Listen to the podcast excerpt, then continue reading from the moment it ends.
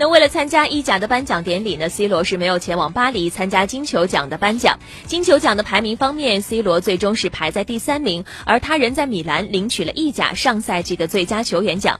上赛季，C 罗为尤文取得了二十一个联赛进球，帮助球队获得了意甲八连冠。那 C 罗也发表了他的获奖感言。C 罗说：“我很骄傲能被认为是意大利足坛最好的前锋，我要感谢我的队友，感谢投票给我的球员。在意大利两年之后，我会说这是一个非常困难的联赛，感谢所有人投票给我，希望明年我也能够获得这个奖项。”